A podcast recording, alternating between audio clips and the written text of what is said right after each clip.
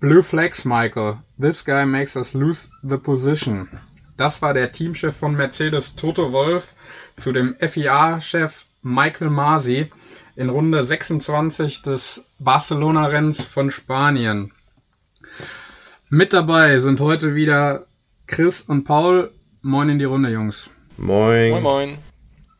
Ja, ein wenig spektakuläres Rennen, dafür viel Spannung äh, in der Strategie. Wie sieht euer Fazit aus zu dem Rennen, Jungs? Ich fange jetzt einfach mal an.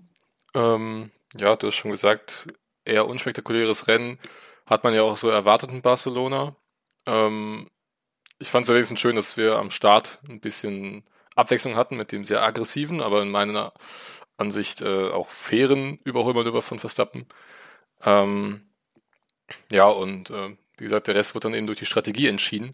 Aber Strategiefeld ist ja immer so eher Pauls Ding, deswegen äh, der Paul jetzt gerne noch was dazu erzählen.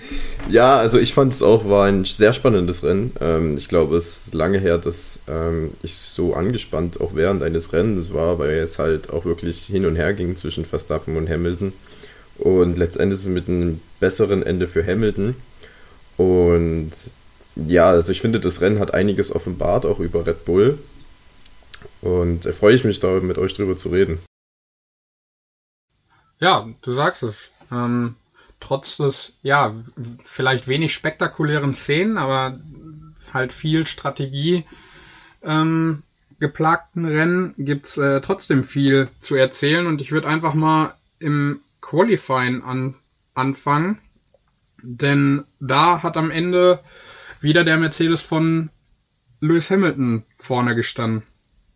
Ja, und äh, nur um das klarzustellen, ne, ich hatte letzte äh, Woche gesagt, der Mercedes gewinnt im ersten, im ersten Streckenabschnitt und der Red Bull im letzten Streckenabschnitt und es ist genauso eingetreten, zumindest im Qualifying. Ähm, da, Unser Nostradamus. Ja, also äh, Experte hier am Start. Nee, auf jeden Fall war echt eng, war wieder sehr spannend. Ähm, zumindest für Verstappen, für Perez lief es ja wieder nicht so gut, auf, äh, nur auf Achter gelandet. Verstappen 36.000 hinter Hamilton, Bottas dann ein Zehntel zurück. Ähm, Charles Leclerc mit einem super starken vierten Platz im Qualifying, ähm, den hat er auch schon im Bahrain geholt und das hat er jetzt wiederholt. Und auch Ocon wieder mit einem super Quali vorne gelandet, für mich äh, die Überraschung auf jeden Fall gewesen. Ja, und die Enttäuschung im Qualifying ja, müssen, sind wieder die Aston Martins und auch die, die Alpha Tauris für mich. Die hätte ich nicht so weit hinten erwartet. Ne? Zur Not schon in Q1 raus. Gasly ohne wirkliche Chance auf Q3. Da, damit hätte ich jetzt persönlich nicht gerechnet. Aber ja, der Qualifying Samstag war auf jeden Fall sehr gut. Ähm, also sehr spannend. Was danach passiert ist, äh, gerade im Lager Red Bull, das hat mich schon wieder aufgeregt, wie Sau. Ähm, Dem wurden dann Interviews gegeben und es wurde darauf angesprochen, hey, warum ist Sergio Perez nur auf P8? Und dann wird dann halt gesagt, ja, der hatte Schmerzen im Rücken und konnte deswegen ähm, nicht so gut fahren. Und da habe ich mir gedacht, ey, was ist denn das für eine beschissene Ausrede? Also Schmerzen im Rücken. Selten. Ja, also ich meine, sein, sein erster Run in Q3 war halt einfach ein Fahrfehler, wo er das Auto verloren hat vor Kurve 13 oder 14. Ja, 13 war es. Ähm, und dann ist ja auch klar, dass du dann den, den zweiten Run einfach nicht mehr so volles Risiko gehen kannst, weil, ne, wenn du dann irgendwie irgendwo über die Track Limits rausgehst, wäre halt sofort die Zeit kaputt. Ähm, aber ja, Perez so ein bisschen, das, darüber haben wir auch schon gesprochen, über Yuki Tsunoda. Ähm, ich, ich weiß nicht, ob die zu viel wollen, aber also jetzt die ersten Qualifyings waren noch nicht so das Gelbe vom Ei, auf beiden Seiten nicht. Nee, ich weiß nicht, also mittlerweile fühle ich mich bei Perez, gerade jetzt auch, wenn man das Wochenende in Spanien, das war jetzt mit Abstand sein schlechtestes und da habe hab ich mich wirklich auch wieder die Zeit äh, zurückversetzt, wo Gasly und äh, Albon im zweiten Red Bull waren. Weil Perez war auch so unendlich weit weg von Verstappen. Ne? Also ja, und auch, und auch Quiert, um das da noch anzuschließen. Ne? Also Quiert war ja auch mal im Red Bull und irgendwie man, man könnte fast meinen, es liegt irgendwie ein Fluch auf dem zweiten Red Bull Auto, dass sobald jemand das Cockpit, äh, Cockpit besetzt, dass von jetzt auf gleich irgendwie es nicht mehr so funktioniert, wie es die, die Jahre davor war. Ja, also ich glaube weniger, das ist ein Fluch. Ich glaube halt, dass es an der äh, Teamstruktur von Red Bull liegt. Ja, auch Ricciardo hat damals, wo er das Team verlassen hat, äh, anklicken lassen, dass bei Red Bull eigentlich alles auf Max Verstappen zugeschnitten wird, dass er die klare Nummer 1 ist und dass der zweite Fahrer eher so nebenbei läuft und halt auch die Unterstützung vom Team nicht bekommt. Und das hat man halt auch gesehen, nachdem Verstappen das erste Mal an der Box war, kam er ja knapp hinter Perez wieder raus und Perez muss ihn nach zwei, drei Kurven sofort durchlassen. Ähm, bei, bei Bottas sah es ja dann ein bisschen anders aus. Er sollte den Hamilton auch durchlassen, aber hat sich dann so ein paar Kurven äh, gewehrt. Sah auch ein bisschen unangenehm aus von außen, aber ähm, ja, also ich, ich glaube, das ist recht offensichtlich, dass Red Bull da wirklich alles auf Max legt. Ähm, die, die Pole Position von Bottas in Portugal wurde ja äh, auch überhaupt nicht bejubelt vom Mercedes-Team, weil da eben auch alles auf dem Lewis liegt. Ähm, weil sie wahrscheinlich merken, dass Max und Red Bull jetzt gerade so nah dran sind wie noch nie vielleicht in den letzten Jahren. Ähm, und das finde ich für den, den, Kampf an der Spitze tatsächlich ein bisschen schade, wenn halt die zweiten Fahrer da wirklich so ähm, ja, rausgenommen werden, einfach aus dem Kampf. Auch wenn Bottas oder Perez wahrscheinlich gerade ohnehin nicht die Pace dafür hätten. Aber ähm, ja, dass sie einfach mehr oder weniger hilflos Platz lassen müssen, äh, ist dann doch irgendwo ein bisschen schade. Ich verstehe halt auch gar nicht, warum das bei Red Bull so extrem ist. Ne? Also wenn du sagen willst, okay, wir haben jetzt ein Auto, das vielleicht um die WM mitfahren kann, dann brauchst du halt auch zwei gute Autos, wenn du letztendlich Konstrukteurweltmeister sein möchtest. Ne? Und dafür wurde ja auch Perez geholt, ähm, um Verstappen vorne zu unterstützen und um auch regelmäßig Podien einzufahren und dem Mercedes Punkte wegzunehmen.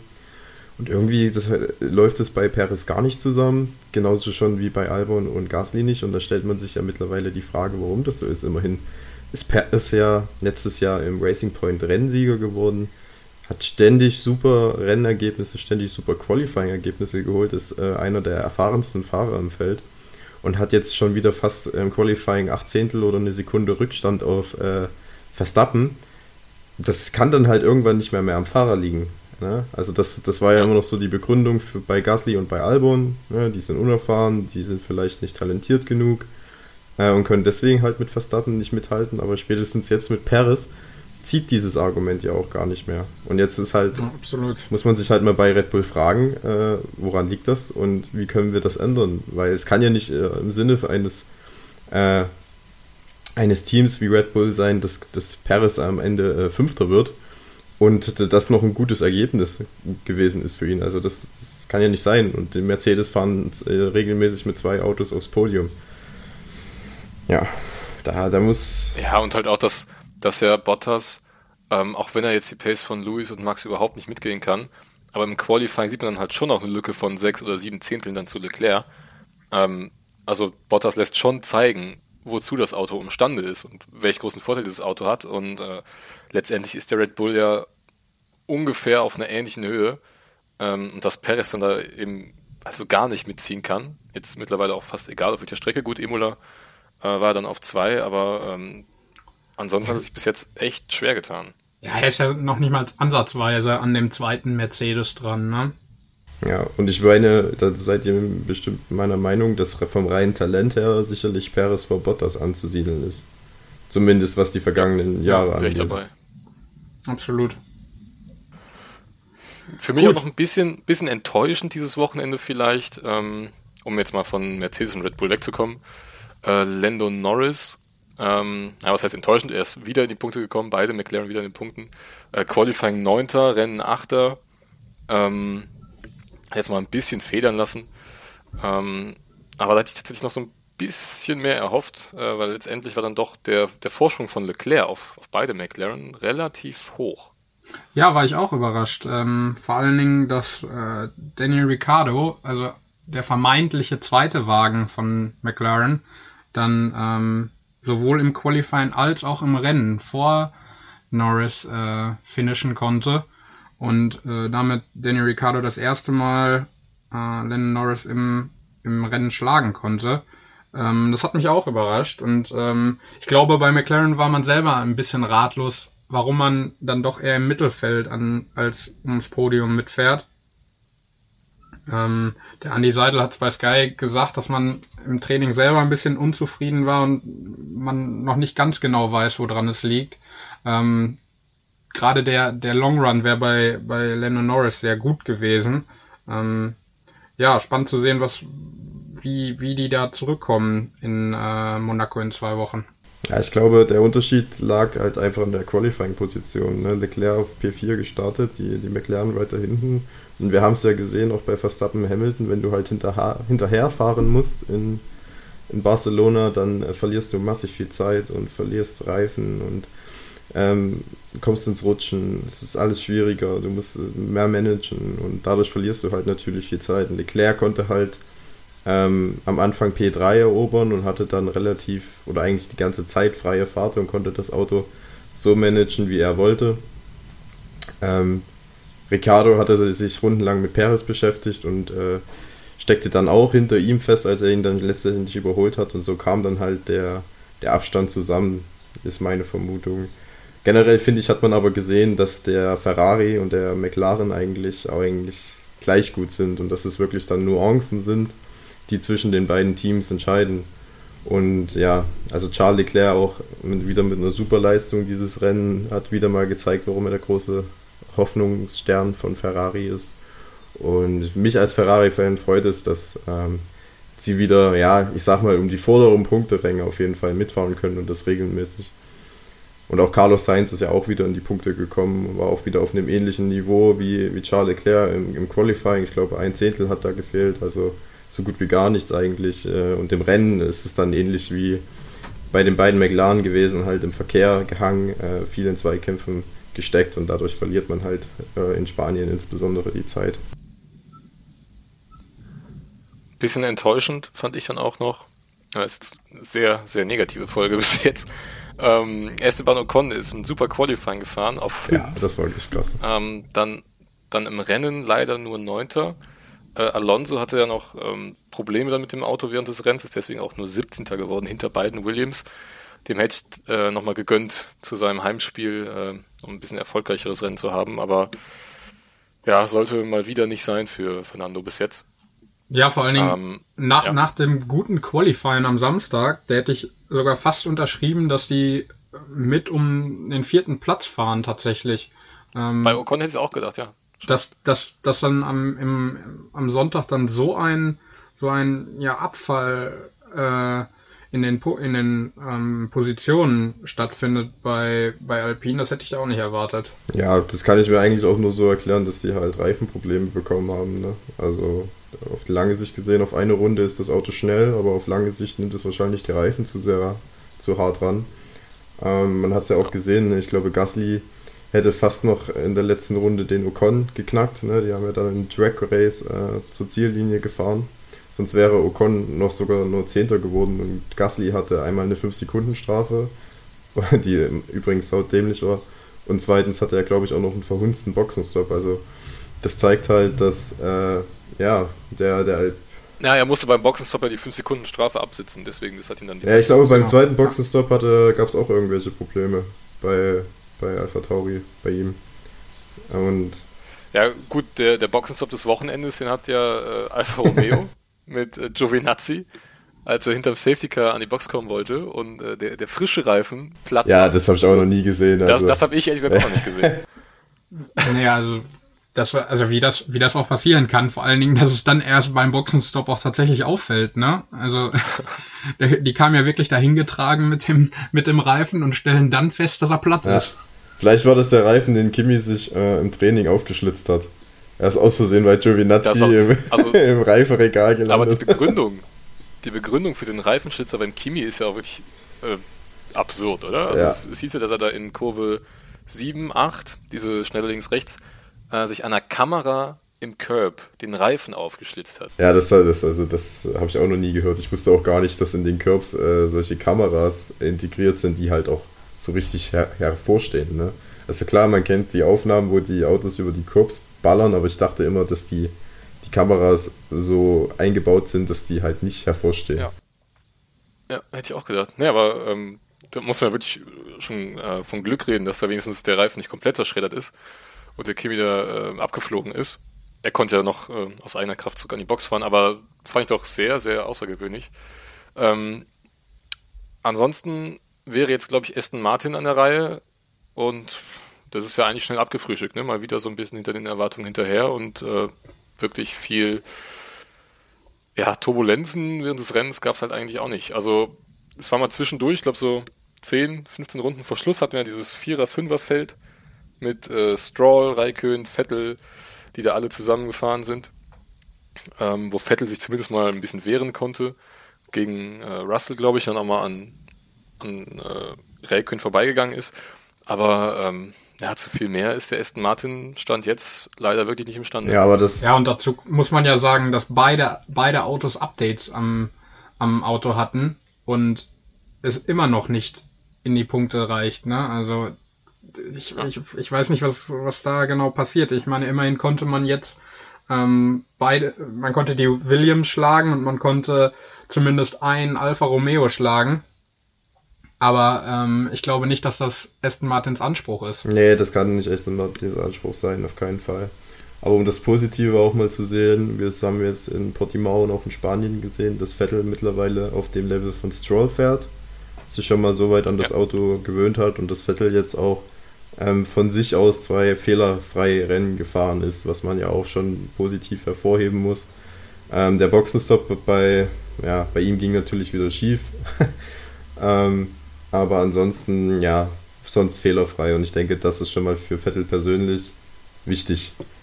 Was das Auto angeht, glaube ich, ist man mittlerweile in, ja, wie soll man sagen, in, in so eine Art Sackgasse angelangt, was die Entwicklung angeht. Also ich persönlich, ne, man hat ja letztes Wochenende gesehen, dass das Vettel ohne Updates schneller war als Stroll. Jetzt hat er auch die Updates äh, bekommen und ist genauso langsam wie Stroll in Anführungszeichen. Was für mich den Rückschluss zulässt, dass halt bei der Entwicklung irgendwas schiefgelaufen ist. Vielleicht stimmt da die Korrelation zwischen Simulator und Rennstrecke nicht, aber irgendwo liegt da der Hund begraben. Und wenn Aston Martin nicht ja, äh, um P7 in der Konstrukteursweltmeisterschaft äh, kämpfen will, dann sollte da schleunigst ein Gang hochgeschalten werden und das Auto verbessert werden. Ist dann halt auch wieder die Frage, ähm, ob nicht vielleicht doch mehr Fokus auf das neue Auto in 2022 gelegt wird, weil die Regeländerungen da sind ja schon gravierend. Und ähm, ich glaube, wenn man da nicht früh genug anfängt und auch nicht genügend Geld reinsteckt, um das ordentlich zu entwickeln, dann ähm, könnte es nächstes Jahr auch nochmal ganz weit nach hinten gehen. Und da hat Papa Stroll wahrscheinlich mal gar keine Lust drauf.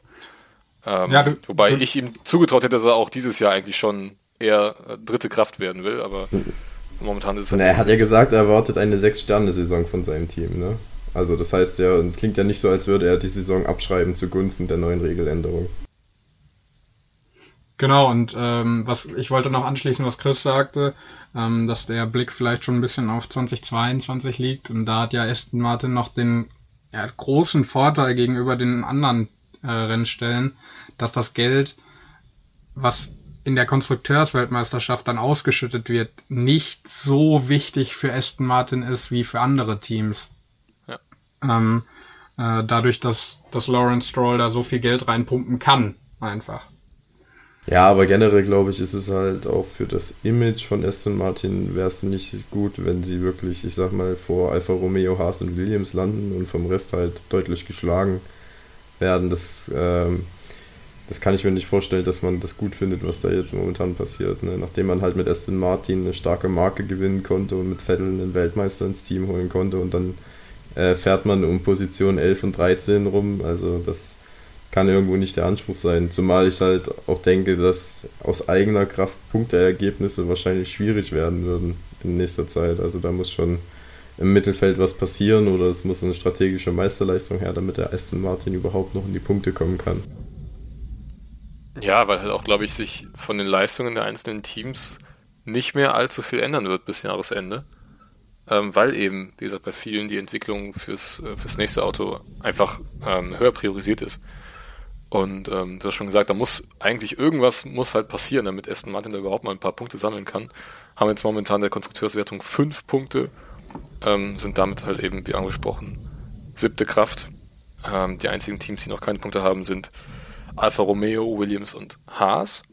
Und bei Alfa Romeo kann man ja sagen, bis auf diesen 50 Sekunden Boxenstopp von Giovinazzi hatte zumindest mal Kimi wieder ein sehr ordentliches Rennen, ist von 17 auf 12 vorgefahren.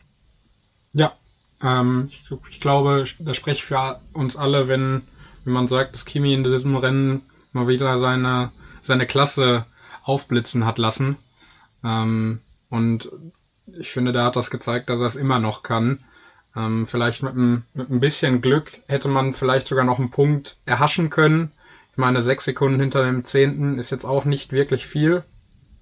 Ähm, man ist nah dran an den Pum Punkten und es ist wieder ein Wochenende, wo Alfa Romeo einen guten Job gemacht hat. Ich meine, jetzt abgesehen von dem Giovinazzi, äh, ja, Malheur da beim, beim Boxenstopp, hat man, finde ich, einen sehr guten Job gemacht. Und wenn dieser Boxenstopp von Giovinazzi nicht gewesen wäre, hätte man wahrscheinlich auch noch den Williams und den Aston Martin geschlagen.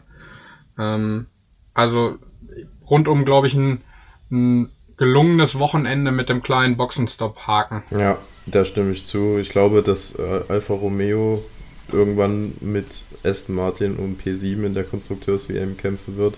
Ich denke, sie sind deutlich vor Haas und vor Williams, so im Generellen gesehen. Und ähm, wie schon gesagt habe, sie hatten jetzt häufig Ergebnisse nah an den Top 10 dran.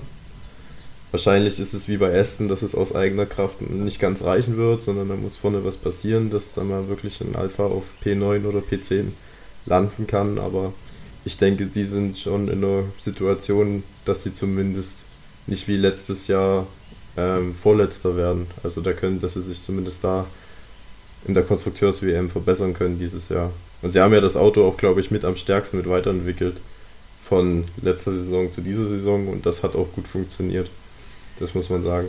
Und kleiner Nachtrag noch dazu: Wir hatten letzte Woche darüber berichtet, dass ähm, die Strafe von Raikön in Imola nochmal begutachtet werden sollte.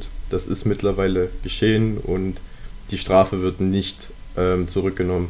Das heißt, ähm, Alfa Romeo wird die Punkte, die sie in Imola schon eingefahren sind, ähm, letztendlich final nicht bekommen und diese 30 Sekunden Strafe, die Raikön da bekommen hat, die hat weiterhin Bestand. Genau. Gut, ähm, wir kommen aber trotzdem relativ flott heute durch.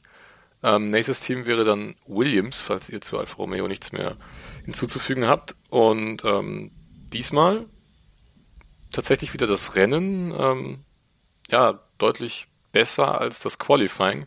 Äh, Gerade Russell fand ich, hatte diesmal jetzt im Qualifying nicht so ganz die Sicherheit ausgestrahlt, die er sonst gezeigt hat. Ähm, auch in Q1 schon den, den ersten Run irgendwie so ein bisschen verhauen, vorzeitig abgebrochen. Dann in Q2 leider doch recht weit abgeschlagen. Ähm, immerhin 15. Auch das wieder äh, lobenswert, dass er den Williams überhaupt in Q2 gebracht hat. Im Rennen dann aber auch immerhin noch äh, an Giovinazzi vorbeigegangen, wahrscheinlich nur wegen dessen Fehler. Beziehungsweise auch noch Alonso ja, äh, mit einkassiert.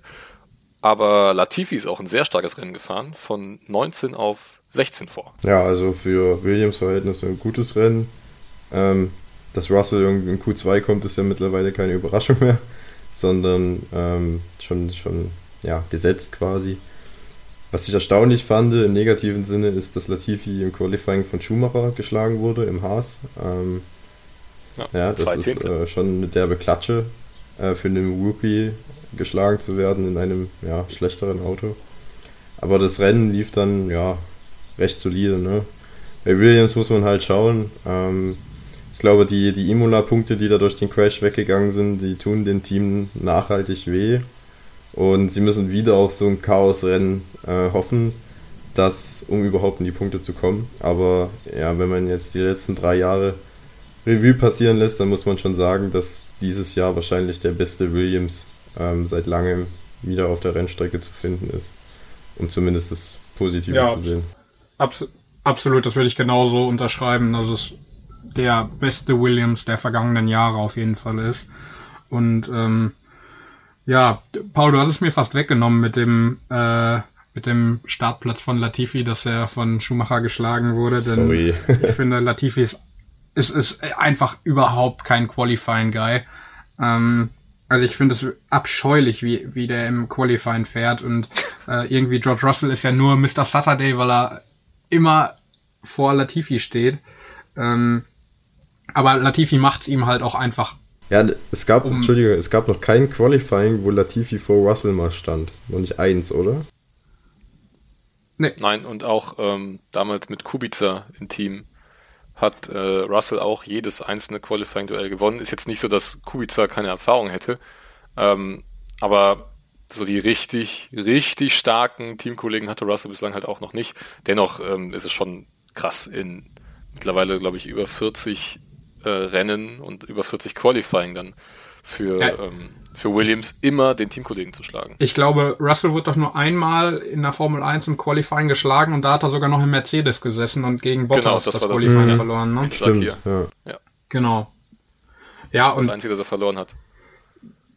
Ich glaube, ich glaube, die, die Williams befinden sich auf einem guten Weg, aber wie ihr auch schon sagtet, die Punkte aus Imola, die sie da eingefahren hätten oder Russell eingefahren hätte, die tun nachhaltig weh und ähm, ja, jetzt muss man ja sagen, mit Hinsicht auf diesen mickrigen fünf Punkten von Aston Martin, wäre wär Williams nah dran gewesen und äh, ja, das tut, glaube ich, sehr, sehr weh. Ja, vor allem, weil auch wahrscheinlich dieses Jahr wieder ganz, ganz wenige Punkte ähm, entscheiden über Platz 7, 8, 9 genau. und 10 in der Konstrukteurswertung. Und äh, da zählt dann wirklich jeder Einzelne. Ich glaube, Haas hatte ja letztes Jahr auch nur zwei Punkte, oder das ist drei gewesen sein, von Grosjean am Nürburgring. Und ich meine, Magnussen hätte in Ungarn noch einen mitgenommen. Ähm, und das hat ja auch schon gereicht, um zumindest mal Williams da hinter sich zu lassen. Ähm, und ähnlich eng wird es dieses Jahr halt auch wieder werden. Und das äh, tut dann schon ziemlich weh, wenn halt durch so einen, im Nachgang kann man schon sagen, unnötigen Unfall, ähm, ja, dem Russell dann so wieder die Punkte äh, ja nicht genommen werden, aber er lässt sie halt. Ja, vor allem wieder in Imola, ne? Ja. Letztes Jahr die einzige wirkliche Punktechance in Imola, da hat er es in dem Safety Car weggeworfen. Ja. Dann dieses Jahr wieder Imola, wieder Punktemöglichkeit und dann Crash. Das ist halt auch echt zum Haare rauf und ich glaube, das, äh, das hat George Russell auch, ich weiß nicht, ob ihr das Interview gesehen habt bei Sky mit, mit Timo Glock. Ähm, da hat man auch gemerkt, so wie er erzählt, dass ihm dieser Unfall in, in, in Imola schon sehr beschäftigt hat und dass er auch ähm, die Schuld sehr bei sich sieht und auch sehr selbstkritisch war. Ähm, ich meine, es ist natürlich ja. auch für ein Team, das ja seit 2019 einen WM-Punkt geholt hat, ähm, ist das natürlich auch wahnsinnig hart zu ertragen, ne? dass du dann halt durch einen Fahrerfehler zweimal, wenn du es so willst, ähm, ja, die Punkte verlierst. Andererseits muss man halt auch sagen, wenn sie nicht George Russell im Auto gehabt hätten, wäre da wahrscheinlich überhaupt keine Punktechance entstanden. Ich wollte gerade sagen, dann wäre man noch viel weiter weg ja. von den Punkten. Ja. Aber, Aber schade ist natürlich trotzdem. Das ist eigentlich eine gute Überleitung zu dem nächsten Team, die ganz weit weg sind von den Punkten. Das ist nämlich Haas. Ja, dieses Wochenende nochmal mehr als, als vorher. Ne? Also in Portugal konnte Mick ja wenigstens den Latifi angreifen und auch tatsächlich 50 Runden lang hinter ihm herfahren. Äh, in Barcelona, glaube ich, äh, auch unabhängig vom, vom Streckenlayout, war es hier einfach überhaupt nicht möglich für, für beide Haas-Piloten da auch eine Ansatzweise an den Vorderleuten dran zu bleiben. Ähm, Mick hatte einen super Start, wo er noch ähm, zwei Leute überholt hat. Äh, ja, am Ende dann immerhin mal wieder deutlich den Mazepin hinter sich gelassen, auch im Qualifying wieder um sieben Zehntel geschlagen. Ähm, ja, aber dieses Wochenende war für Haas. Ja, aber musst du nochmal betonen, also der, der Schumacher ist 50 Sekunden vor Mazepin ins Ziel gekommen. Bei einer Renndistanz von 66 Runden sind das ungefähr 8 Zehntel die Runde. Also das ist schon gewaltig, äh, der Abstand zwischen Mazepin und Schumacher. Und also kann ja nur zwei, zwei Sachen kann man ja daraus ziehen. Also entweder ist Schumacher wahnsinnig brutal gut oder Mazepin ist wahnsinnig ja. brutal schlecht. Ähm, ich glaube eher das Letztere. Ich, ich, naja, ich glaube aber auch schon, dass es ein bisschen von beidem ist, weil auch in der Formel 2, ähm, da war Mick halt eigentlich nie so der Qualifying-Typ, aber durch seine Rennpace und ähm, seine, seine Rennintelligenz hat er halt immer extrem viel noch rausgeholt. Aber du musst jetzt auch mal fairerweise sagen, dass Mick auch in der Formel 2 nicht so der Überfahrer war, ne? Also nicht wie ein George Russell. Nee, sage ich auch nicht, aber das, das lag ja unter anderem auch oft daran, dass er sich einfach im Qualifying nie viel besser als Platz 5, 6 oder 7 qualifizieren konnte. Und wenn er dann halt immer aus dem Mittelfeld starten muss, ist es natürlich schwieriger, ganz weit nach vorne zu fahren, ist ja klar. Aber ähm, Mick hat schon in vielen Formel 2 Rennen ähm, ja einfach durch seine, wie gesagt, durch seine Rennintelligenz profitiert. Ja. Und jetzt können wir, glaube ich, auch äh, den Funkspruch vom Anfang, den wir für diese Folge gewählt haben, aufklären, ähm, wo es hieß Blue Flex Michael, this guy makes us lose the position. Ähm, da ging es nämlich um Nikita Mazepin, um wen auch sonst, äh, der in Runde 26 Lewis Hamilton bei einer Überrundung ja doch deutlich behindert hat und die blauen Flaggen überhaupt nicht beachtet hat. Ja, das ist ja bei Mazepin kommt das ja häufig vor. Ne? Also es haben sich ja schon wahnsinnig viele über ihn beschwert, dass er im Rennen keinen Platz macht, im Qualifying sich unfair verhält. Und das ist halt, ich frage mich halt auch, was in dem Jungen vorgeht. Ne? Also ich bin deutlich schlechter als mein Kollege, das heißt, ich falle da schon mal negativ auf. Und dann benehme ich mich auf der, auf der Strecke noch wie eine Abrissbirne oder wie eine offene Hose, dann falle ich ja nochmal negativ auf. Und dazu noch, dass er. Und in den Ja, genau, ich wollte gerade sagen, dadurch, dass er sich halt nach außen halt auch nicht gerade sehr sympathisch gibt, ist es halt ja, negativ hoch 3. Und irgendwann ist dann halt auch der Punkt erreicht, egal wie viel Geld der Vater dort in das Team reinpumpt, dass Haas sich das dann halt auch nicht mehr äh, erlauben kann, weil sonst das, das Image äh, von dem Team halt einfach zerstört ist. Wenn sie. Ja, und er hat halt bis jetzt auch wirklich ungelogen, also es ist wirklich so, er hat es in jedem Qualifying geschafft, mindestens einen die Runde zu versauen. Ähm, jetzt diesmal war es halt Lando Norris in Q1 ähm, das sah ja ein bisschen absurd aus, wie dann da am Ende von Q1 sich ungefähr sechs, sieben Autos in der Schlussschikane ähm, ja. Ja, gestaut haben. Und der Norris muss noch irgendwie da durch und alle sind mehr oder weniger wirklich noch von der Strecke runtergefahren. Der Mazepin fährt halt ruhig seine Linie durch. Ähm, ja, es ist, es ist schon sehr, sehr, sehr, sehr unglücklich wie Mazepin. Ja, und ich verstehe, also ich, ich sehe bei ihm halt auch nicht, dass er irgendwie versucht daran was zu ändern oder dass er sich versucht zu verbessern. Also das, ja. er ist da auch so uneinsichtig und das ist halt eine schlechte Kombination. Wenn du unfair und uneinsichtig bist, wirst du, bist du relativ schnell wahrscheinlich die unbeliebt, unbeliebteste Person im Grid. Ja, man sieht vor allen Dingen überhaupt keine Entwicklung. Ne? Also ich glaube, in P2 war es, wo sich Charles Leclerc äh, enorm über ja. das Radio beschwert hat. Ähm, wo man ja eigentlich, also das ist ja nicht der erste Vorfall. Es war in Imola war es so, in, in Bahrain war es so, äh, bezieh ja, beziehungsweise in Bahrain war es in den Trainings, beziehungsweise Qualifying. Ähm, die Entwicklung ist einfach nicht da und ähm, noch rechtfertigt Günther Steiner das. Ich weiß nicht, ob ihr das mitbekommen habt. Äh, Im Interview hat er hinterher gesagt, äh, dass Toto einfach nur Publicity wollte mit dem Funkspruch an Michael Marcy. Ähm, inwieweit er gezwungen wurde, diesen Satz zu sagen, weiß ich nicht.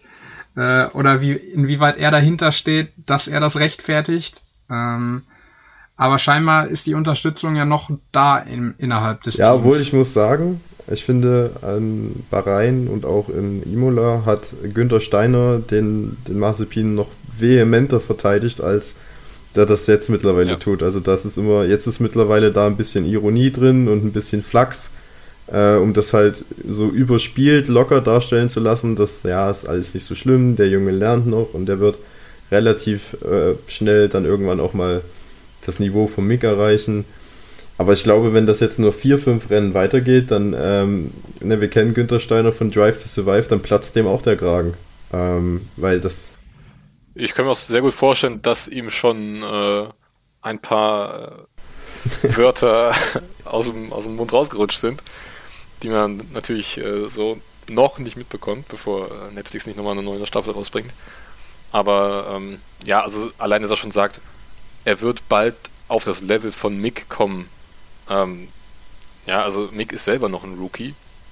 Und ähm, das ist eigentlich schon es ist natürlich selbst im Haas-Team völlig klar, dass Mazepin da noch selbst hinter Mick so weit hinterher ist.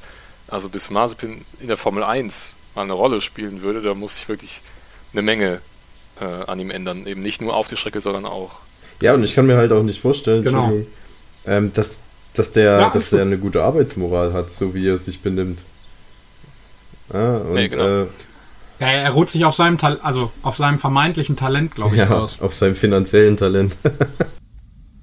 ja, das, ja, das trifft er. Das finanzielle Talent, ja. ja ich, ich habe heute Morgen beim Gassi gehen auch so dran gedacht, ja, eigentlich ist das bei Haas wie bei Williams. Ne? Du hast einen Performance-Fahrer, ne? den, den, bei Haas den, den Schumacher und, und bei Williams den Russell und dann hast du einen Finanzierungsfahrer, den Mazepin und den Latifi, weil das ist ja auch, also Latifi ist ja auch nicht mal ansatzweise auf dem Niveau von Russell und äh, bei, bei Haas ist es ja genauso. Und ich finde es halt einfach traurig, muss man sagen, dass ähm, es halt nötig ist, für kleine Teams dann solche Fahrer überhaupt ins Auto zu lassen, damit die überleben können. Also das kann ja, also das ist ja auch, ich meine, die Fans regen sich ja auch alle über Massepin auf. Also es ist ja, es ist ja auch, das beschädigt ja auch die Formel 1 als Produkt, wenn solche Fahrer dann mit dabei sind.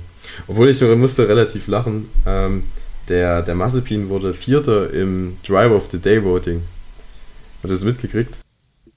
Ja, er, er wurde auch in, in Portimao, ähm, sollte er ja angeblich sogar über, über die Twitter- und Reddit-Communities von Formel 1 so viele Stimmen bekommen haben, dass es eigentlich hätte gewinnen müssen, aber am Ende wurde es Perez und ähm, nach der offiziellen Formel 1-Grafik war er nicht mehr in den Top 5.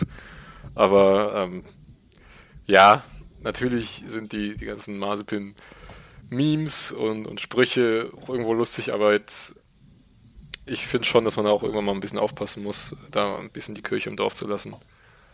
Ähm, also klar ist das natürlich einfach nur sarkastisch hoch 9 gewesen, den, den Mazepin da in der Summe zum Driver of the Day zu wählen, aber ähm, ja, also ich, die ganze Welt hat jetzt gesehen, ähm, wie weit er noch hinter Mick hinterherhängt und dass er wirklich noch eine Menge zu tun hat, um ordentlich in der Formel 1 anzukommen und dann ähm, können wir ihn, glaube ich, auch so langsam einfach mal. Ja, ich wollte ich wollt noch eine Frage an euch. Ähm, und zwar, stellt euch jetzt mal vor, das verbessert sich die ganze Saison bei Mazepin nicht. Ich meine, davon ist ja auszugehen. Weil die Lernkurve, die zeigt ja nicht nach oben, tendenziell eher sogar nach unten. Ähm, kann es Haas sich leisten, dann mit dem ins Jahr 2022 zu gehen? Ja, man weiß ja nicht, wie die, wie die Verträge da abgestimmt sind ne? mit seinem Vater und äh, auch mit Nikita, wie lange der dann halt im Team zu fahren hat. Und ähm, also ich glaube, rein finanziell wäre es schwierig für Haas, den Mazepin rauszuschmeißen.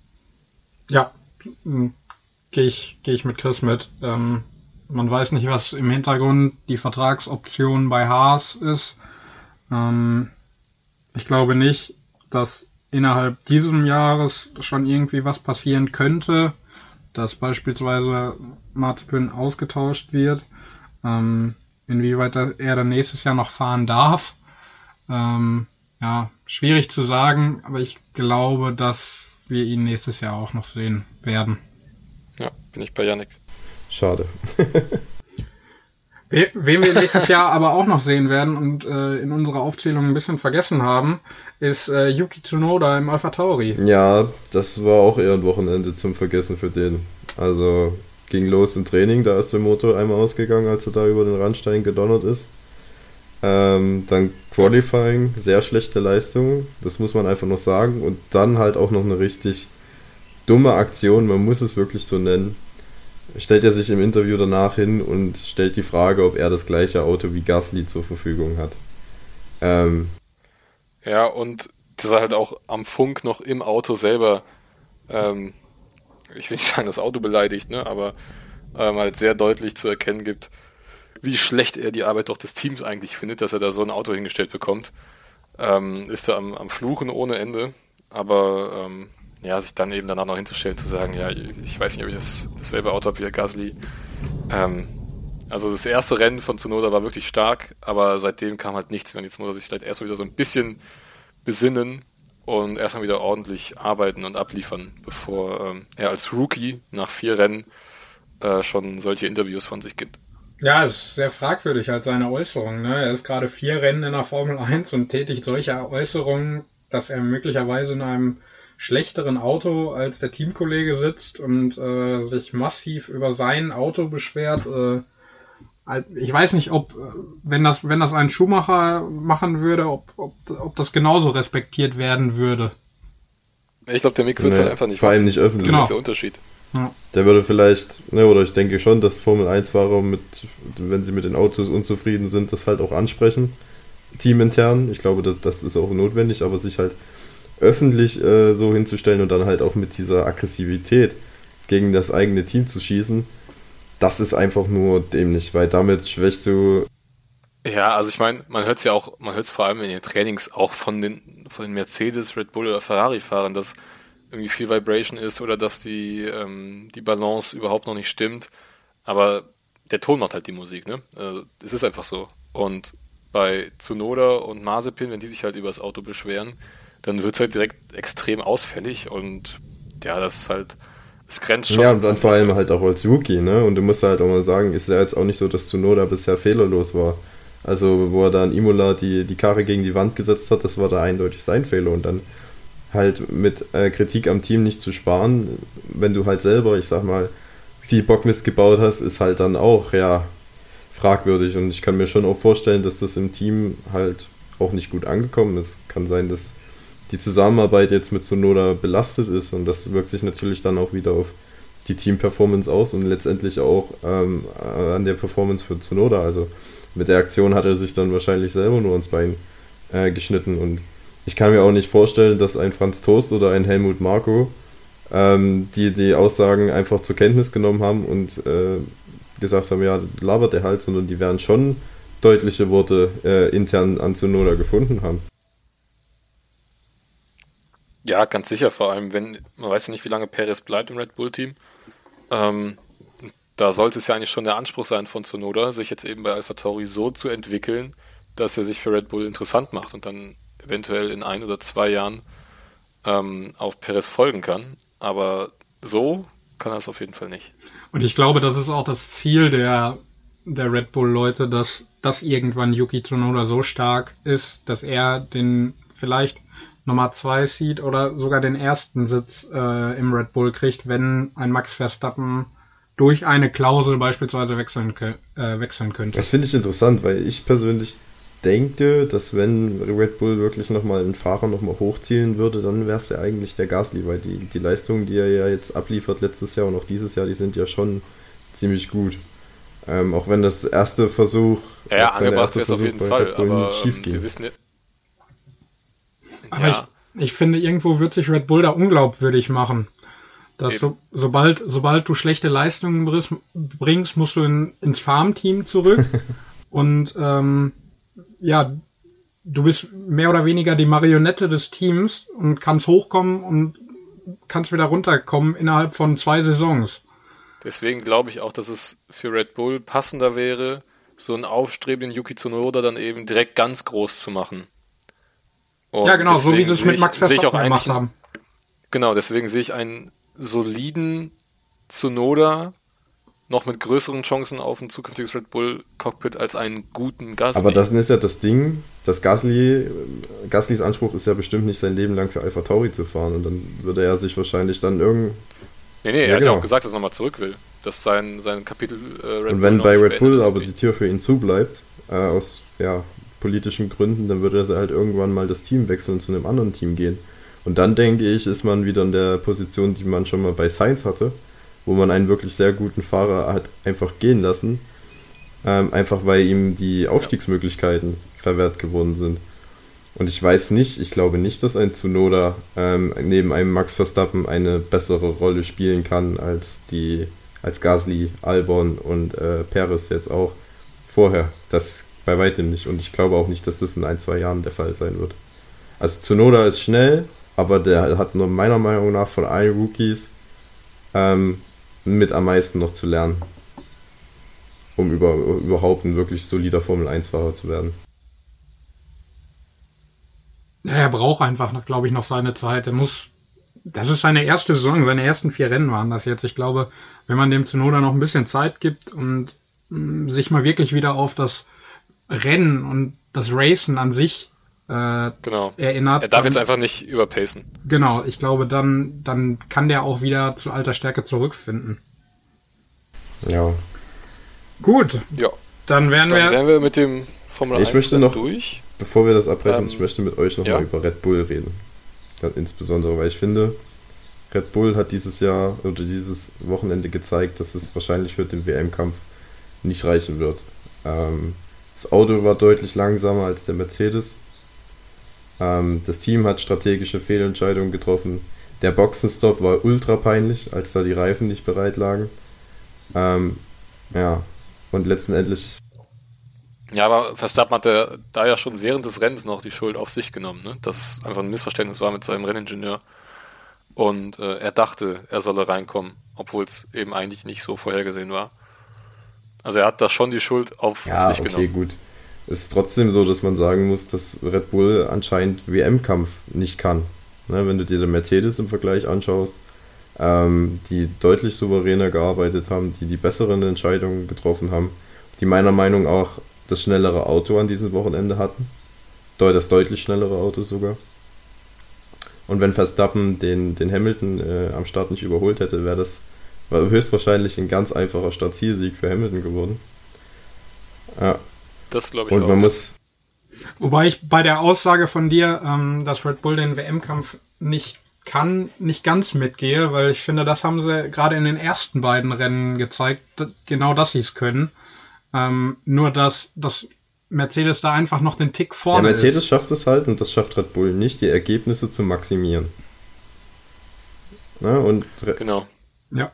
Also Mercedes holt eben wirklich das absolute Maximum raus, wie du halt sagst. Und bei Red Bull ist es eben nicht so klar. Da gehört jetzt auch noch eine Menge Glück für Mercedes dazu, weil ähm, überlegt euch mal, ähm, der Verstappen hätte den Hamilton nicht nochmal vorbeilassen müssen in Bahrain nach dem Überholmanöver. Und äh, es hätte kein Safety Car in Imola gegeben, nachdem Hamilton da in die Mauer gefahren ist. Dann würden wir jetzt über was ganz anderes reden, nämlich wahrscheinlich 20 Punkte Vorsprung von Verstappen auf Hamilton. Ähm, aber ich finde, das trifft eigentlich ganz gut, was du gesagt hast, Paul, dass eben Mercedes einfach besser hinkriegt, das zu maximieren. Ähm, und dann hört sich zwar aus Red Bull-Sicht ein bisschen doof an, aber dann ist es irgendwie so auch das Glück des Tüchtigen einfach bei Mercedes. Und ähm, ja, ob das, dass sie es gar nicht können, wäre mir auch zu viel, aber ähm, sie sind einfach noch nicht auf dem Level von Mercedes. Ich denke, das kann man problemlos eigentlich. Ja, und ich finde halt aber auch, dass der Verstappen noch nicht auf dem Level von dem Hamilton ist. Also was mich halt persönlich aufgeregt hat, war, er hat ja dann am Funkspruch gesagt, oder äh, im, nach, dem, nach dem Rennen hat er im Interview gesagt, dass er, als er gesehen hat, dass Hamilton zum zweiten Stop reingegangen ist, wusste, dass er das Rennen jetzt verloren hat. Und dann frage ich mich, warum er in der Runde darauf nicht zum Boxenstopp gekommen ist. Ich meine, es waren zwei, also es hat zwei Runden gedauert, bis Hamiltons Reifen auf Temperatur waren nach dem zweiten Boxenstopp. In der Zeit war er noch, hatte er noch die Gap, um den Boxenstopp zu machen und vor Hamilton rauszukommen. Und wenn er dann sagt, ja, ich weiß aber, ich weiß aber nicht, ob, äh, ob Verstappen. Nee, hatte er nicht. Er hatte nur noch einen frischen roten und nur noch einen frischen Nein, weißen. Frischen aber roten. scheißegal. Ja. Selbst wenn er auf den frischen roten ja. gegangen wäre, wäre das die viel bessere Entscheidung gewesen, ähm, als auf diesem gelben zu bleiben. Auch wenn der rote am Ende vielleicht ein bisschen scheiße zu fahren gewesen wäre. Ja, ich, das wäre noch über 20 Runden gewesen für Verstappen auf Rot. Ja, aber das Auto, das wäre schon. Das, das wäre auch in den letzten war, Runden Das war doch schon fast so gut wie leer. Ne? Der Tank war raus.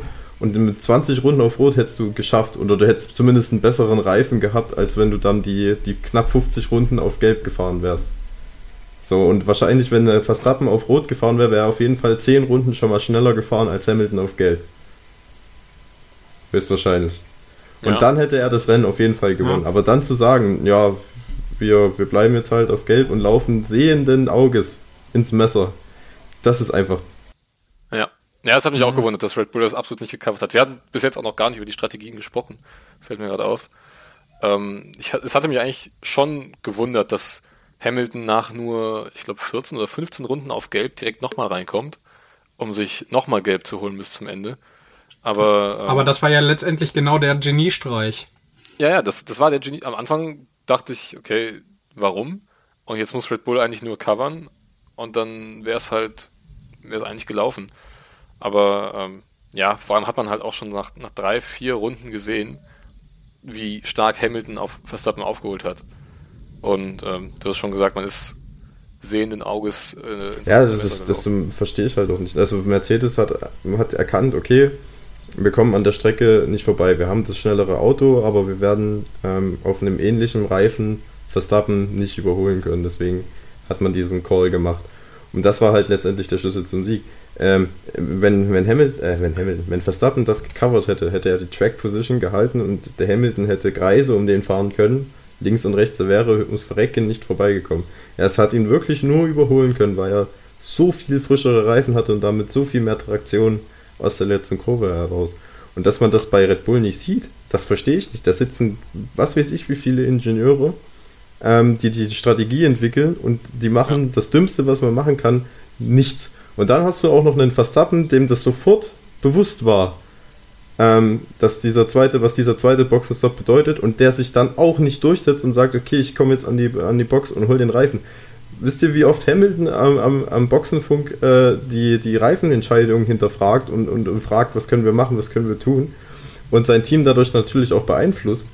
Ähm, und dann ist es ein Verstappen, der dann einfach sagt, okay, ich gehe die Strategie mit, wohl wissend, dass das scheiße wird das finde ich halt einfach, das ist, das ist das, was ein, ein, ein Mann wie Hamilton, der schon sehr viele Meisterschaften gewonnen hat, von einem Verstappen äh, unterscheidet, der jetzt das erste Mal wirklich um eine Meisterschaft kämpft. Da, da fehlt halt auch noch diese Erfahrung. Und Genau den Aspekt, den du gerade angesprochen hast, daran sieht man ja, was Hamilton auch im Team, im Mercedes-Team für ein Leader ist, in der, in der Strategieabteilung, dass der da aktiv mit reingeht und aktiv mit den Leuten spricht, was können wir machen, wie geht's, wie können wir besser werden, wie können wir noch schneller werden. Und letztendlich hat man ja sogar gesehen, was, was dann in dem Mercedes-Wagen noch drin ist, mal eben so 20 Sekunden innerhalb von 10 Runden waren es, glaube ich, aufzuholen. Ähm, das ist, das ist brutal. Also der war genau. ja anderthalb, zwei Sekunden schneller die Runde. Also dann war halt auch jedem klar, wenn der dran ist, wird er den überholen, weil wenn du zwei Sekunden schneller bist, dann ja, ja dann nützt dir auch die Track Position nichts mehr. Und ich, ich sag's euch, also wenn Verstappen Monaco nicht gewinnt, sondern Hamilton gewinnt das Ding, dann ist das eigentlich schon eine kleine Vorentscheidung, weil dann hätte Hamilton über 20 Punkte Vorsprung und ob Red Bull und Max Verstappen mit ihrer, ich sag mal, Unerfahrenheit in Anführungszeichen im Titelkampf gegenüber Mercedes nochmal 20 Punkte aufholt. Wenn nichts Krasses passiert, dann wage ich zu bezweifeln. Also Verstappen muss, um die WM offen zu halten, jetzt zwingend Monaco zu gewinnen.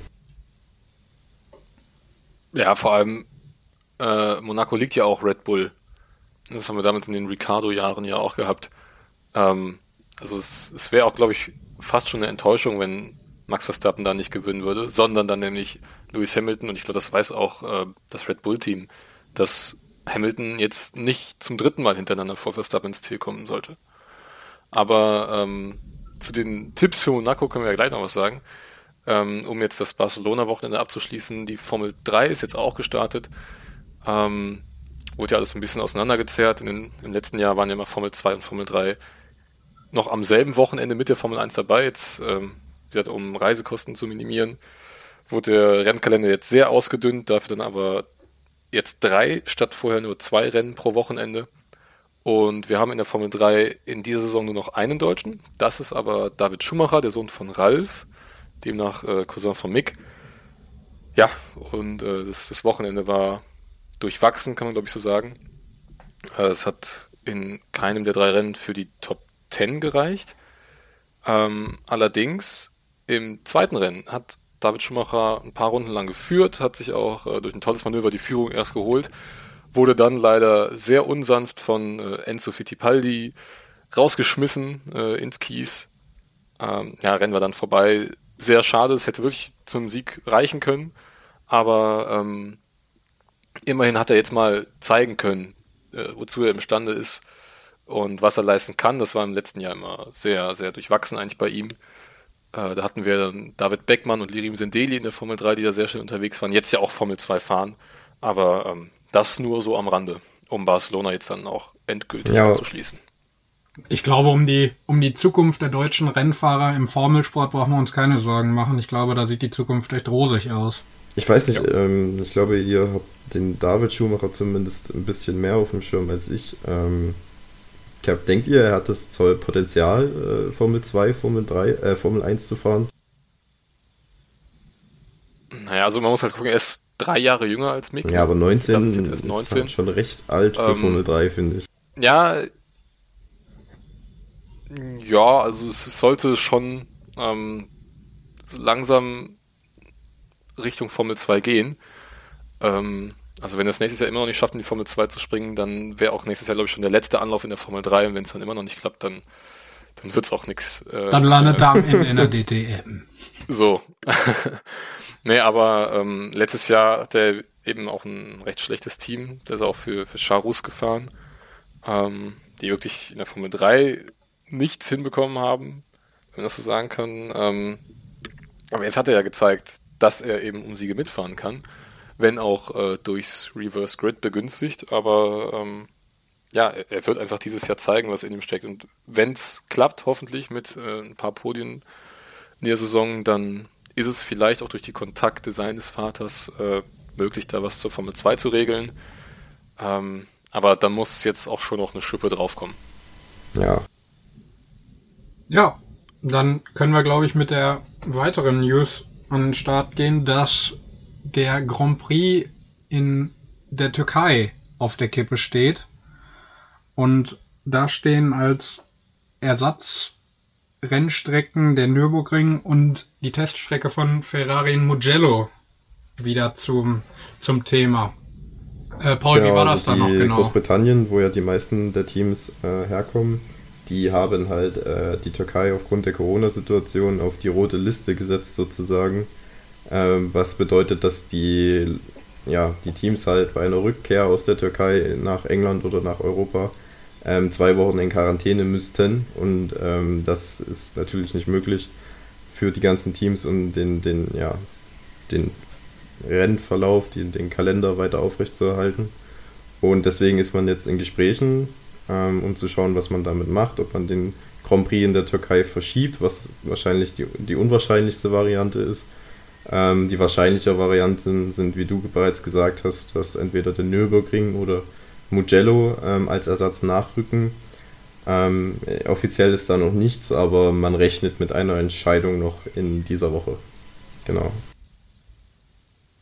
Aber ist es nicht schon ein bisschen, äh, ja, ich, ich finde es schwer, das richtige Wort zu finden. Wir haben letzte Woche hier verkündet, dass Istanbul für Kanada einspringt, weil Kanada wegen des Coronavirus das Rennen nicht austragen kann. Und da war eigentlich schon klar, dass Türkei auch nicht in der Lage ist, das äh, pandemiebedingt zu stemmen. Und ja, eine Woche später fällt ihnen auf, ähm, können doch nicht. Ja, also ich weiß auch nicht, was da los war. Ich weiß, weiß auch, dass das im Fußball ja. Probleme verursacht, weil ja das Champions League-Finale in, in Istanbul stattfinden sollte und das jetzt wahrscheinlich, genau, das genau soll jetzt deswegen, weil das in Großbritannien halt auf die Liste gesetzt worden ist, auch nicht dort stattfinden.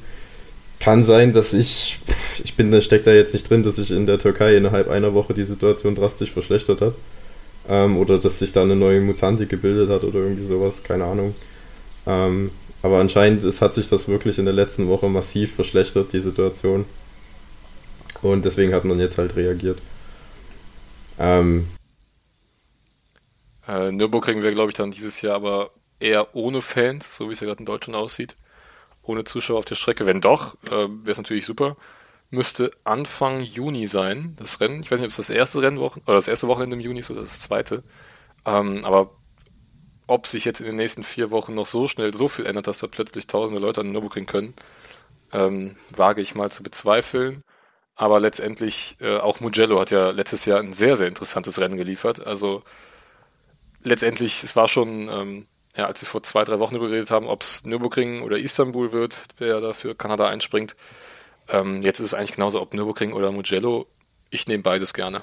Ja, ich glaube auch, dass die Formel 1 bei beiden Rennstrecken ja. nicht verlieren würde ähm, sondern beides wunderbare Strecken. Ähm, ja, und ich glaube, dass es, dass, dass, wie gesagt, die Formel 1 nicht verlieren kann, wenn sie sich für eine Strecke entscheiden muss. Ja, ich meine, die, die Zuschauer oder die Fans, die wollen ja auch nochmal auf, äh, auf alten traditionellen Rennstrecken die Rennen sehen und ähm, ja, auch der Nürburgring ist ja letztes Jahr sehr gut angekommen. Ist eben wieder eine Frage der Finanzierung. Also der Nürburgring steht halt einfach nicht so gut da wie andere Strecken. Ähm, beispielsweise Saudi-Arabien, Abu Dhabi, Türkei. Ja. Ähm, und man konnte ja letztes Jahr auch eigentlich nur deshalb das Rennen da austragen, weil man nicht diese 15 Millionen Euro, ich nenne es mal Antrittsgebühr an die Formel 1 zahlen muss als Strecke, damit die Formel 1 überhaupt bei dir gastiert. Ich weiß jetzt nicht, wie es in diesem Jahr aussieht. Ich meine, dass das eben nicht mehr genau. so geschenkt ist von der Formel 1.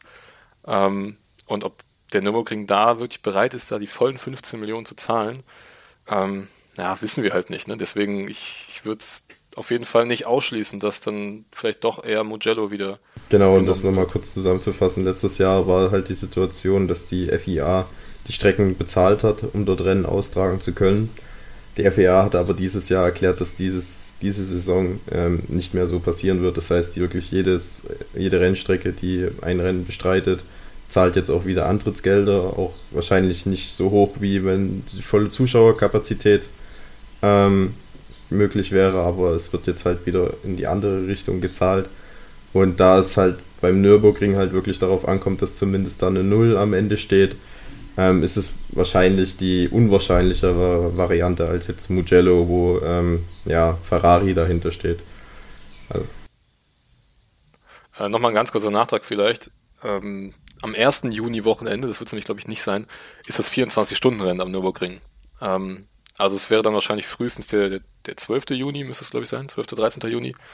Ähm, dieses Wochenende, wenn es denn dieses ist, nur dann ging es wahrscheinlich am Nürburgring. Weil wie gesagt, die Woche vorher ist es 24-Stunden-Rennen und ähm, ich glaube, das wird, wird eher nicht so nee, Formel 1-Rennen äh, verschoben. Nee. Genau. Eine News haben wir noch. Gut. Ähm, und zwar ich, kehrt Roman Grosjean ja. äh, in einen Formel 1-Boliden zurück.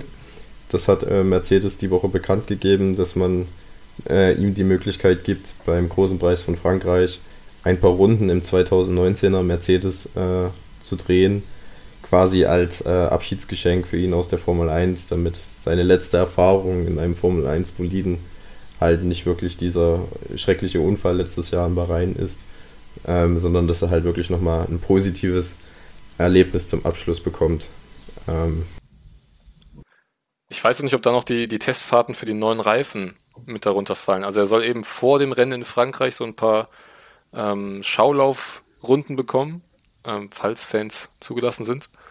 Ähm, und dann eben noch in derselben Woche oder in der Woche darauf dann auch ein, ein, paar Testfahrten für Mercedes machen. Ich weiß jetzt nicht, ob es dann, wie gesagt, schon für die neuen Reifen ist oder wirklich nur das alte Auto aus dem 2019er Jahr, aber auf jeden Fall eine schöne Geste. Aber Janik, du wolltest noch was sagen. Ja, genau. Äh, wollte das eigentlich nur wiederholen, dass ähm, ja der, der 2019er Lewis Hamilton Bolide äh, getestet wird von Roman Grosjean. Ähm, inwieweit das mit den Reifen ist, weiß ich auch nicht genau. Und ähm, da Paul ja gesagt hat, das ist unsere letzte News, würde ich ganz gerne, bevor wir zum Tippspiel kommen, noch eine, eine These reinbringen, die ja kurz vor dem Rennwochenende auf einmal in den Medien aufgekommen ist. Und da würde ich ganz gerne ein kurzes, ja, ein, ein kurzes Statement von jedem von euch äh, haben. Und zwar Aha. ist äh, aufgekommen oder es wurde die Frage gestellt, ob George Russell eventuell schon in dieser Saison Valtteri Bottas im Mercedes ersetzen könnte, weil der Zuspruch für Valtteri Bottas wohl in der Fabrik von Mercedes wohl so stark gesunken ist, dass der Wunsch nach einem Fahrerwechsel und demnach wäre es dann George Russell sehr hoch wäre. Wie ist euer Statement dazu, Jungs? Ja, okay, also Magst das ist anfangen, medial aufgekochter Bullshit, wenn ich das so sagen darf. Ähm, Toto Wolf hat das ja auch bekräftigt und auch äh, Bottas hat da vehement äh, das bestritten, dass es diese Gedanken gibt. Es kann sein, das weiß ich jetzt nicht, dass äh, Bottas in der Fabrik nicht mehr den höchsten Stand hat. Ähm, aber ich, Mercedes und insbesondere Toto Wolf werden nicht innerhalb der Saison die Fahrer wechseln, einfach weil die für die Konstanz mögen im Team. Die wollen jeden möglichen Unruheherd vermeiden. Ähm, und ein George Russell neben einem Lewis Hamilton wäre ein sogenannter Unruheherd. Ähm, und die, die respektieren halt auch die Verträge. Ne? Und man hat ja letztes Jahr sich für Bottas entschieden, dass er noch eine Saison fährt und ähm, das wird dann wahrscheinlich auch durchgezogen werden. Ähm, ja, außerdem ist es ja jetzt auch nicht so. Bottas hat ja jetzt in ähm, vier Rennen auch drei Podien geholt, muss man ja auch mal sagen. Ne? Das heißt, er leistet schon seinen Teil, dass Mercedes wieder Konstrukteursmeister werden wird. Und deswegen ist es wahrscheinlich auch, ja, einfach auch nicht nötig, einen Tausch zu machen, weil die Ziele halt nicht in Gefahr sind. Ja, da äh, ist eigentlich auch nichts mehr hinzuzufügen. Ähm, sehe ich ganz genauso wie Paul. Ähm, ich fand es noch ganz nett, ganz sympathisch, was Bottas gesagt hat, denn ähm, Teamwechsel während der Saison machen wir nicht, oder Fahrerwechsel während der Saison machen wir hier nicht. ähm, es gibt nur ein Team im Grid, das sowas macht. Schon so einen kleinen Seitenhieb gegen Red Bull gegeben. ja, absolut. nee, also ich, ich, ich glaube nicht, dass, ähm, dass Russell diese Saison noch den, den Bottas ersetzen wird. Der hat ja noch Vertrag bis Jahresende. Ähm, ich bin mir relativ sicher, dass der Vertrag dann nicht mehr verlängert wird, aber ähm, glaube eben auch nicht, dass irgendwas noch in dieser Saison verändert werden wird.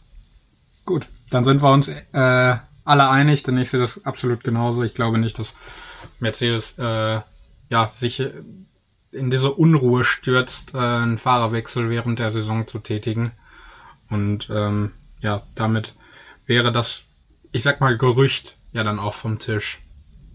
Dann kommen wir zu einem absoluten Novum in unserem Podcast. Yeah. Denn der gute Paul hat an diesem Wochenende das erste Mal Punkte in unserem Tippspiel ja, geholt. Danke, danke. Ähm, Autogramme gebe ich später. ja, mit deinem, mit deinem Tipp äh, Hamilton, Verstappen, Norris konntest du dir zwei Punkte ergattern. Chris und ich sehen daneben gar nicht gut Grausam. aus. Wir haben nämlich gar keine Punkte geholt. äh, Im Gesamtstand macht das jetzt einen Stand bei Chris mit drei Punkten, bei Paul zwei Punkte und meine Wenigkeit hat vier Punkte. Und wir haben es letzte Woche so gemacht, dass der Rennwochenendsieger starten durfte mit seinen Tipps für Monaco. Und ich würde sagen. Ja, also ich würde mir für den weiteren Saisonverlauf einen Verstappen-Sieg wünschen. Was mich dieses, was ich dieses Rennwochenende gesehen habe, lässt mich das aber stark bezweifeln und deswegen sage ich, dass Hamilton gewinnen wird. Verstappen wird Zweiter und Bottas wird Dritter. Recht langweiliger Tipp diesmal, aber ja, ich bin ja immer noch in der Situation, dass ich aufholen muss hier. genau. Hamilton, Verstappen, Bottas war das, ne? Ja. Dann, äh, dann, dann mache ich einfach mal, einfach mal weiter. Ähm, ich würde es, wenn wir wieder von Wünschen sprechen, ich würde es Charles Leclerc extrem wünschen, ähm, bei seinem Heim Grand Prix zumindest mal auf dem Podium zu stehen. Und deswegen äh, gebe ich jetzt auch einfach mal einen etwas wahnwitzigen Tipp ab und sage, dass ein Ferrari in Monaco, äh, pilotiert von Charles Leclerc, auf Platz 3 landen wird. Ähm, dann Platz 2 wird an Louis gehen und ich sehe den Max ganz oben. Ja, ähm, wie du, Chris, sehe ich den Ferrari auch auf einem Podium von Charles Leclerc bei seinem Heimrennen, ähm, weil er sich jetzt, glaube ich, auch ja, einfach die guten Leistungen bestätigt und, und sich das auch irgendwo verdient, äh, ein gutes Rennen zu fahren und äh, bei seinem Heimrennen einfach auf dem Podium zu stehen. Ich sehe ihn auf zwei. Ähm, sehe dann Max auf 3 und Lewis auf 1.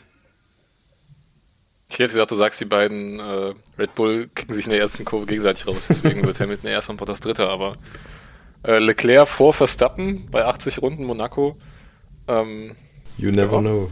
Hätte ich nichts gegen, wenn ich ehrlich bin. You never know, genau. Was wir aber wissen, dass wir in zwei Wochen mit dem Grand Prix im Monaco zurückkehren werden mit unserem Podcast. Ähm, dazu noch ein kleiner äh, Nachtrag. Äh, in Monaco findet das erste und zweite freie Training Donnerstag statt. Freitag ist trainingsfrei und Samstag wird das dritte freie Training ganz normal stattfinden. Ähm, ja, und damit würde ich dann diese Folge auch schließen wollen. Genau, dazu noch gesagt, wenn ihr ja. Anregungen, Wünsche, Kommentare habt oder uns einfach nur ein paar nette Worte zukommen lassen wollt, dann tut das gerne. Ihr findet uns unter Checkered Flag auf Twitter, Instagram und Facebook. Genau. Das nochmal dazu und ansonsten wünsche ich euch schöne zwei Wochen und ähm, ihr schafft das bis zum nächsten Rennwochenende. wir müssen uns ja. einfach selber Mut zusprechen, dass wir es auch schaffen, das nächste Rennen abzuwarten. Ähm, ja, ich hoffe, es hat euch gefallen und äh, dann auch von mir jetzt die letzten Worte. Macht's gut, bis in zwei Wochen wieder. Gut, dann gehören mir die letzten Worte und äh, ich sage einfach, bleibt gesund und äh, wir hören uns. Ciao.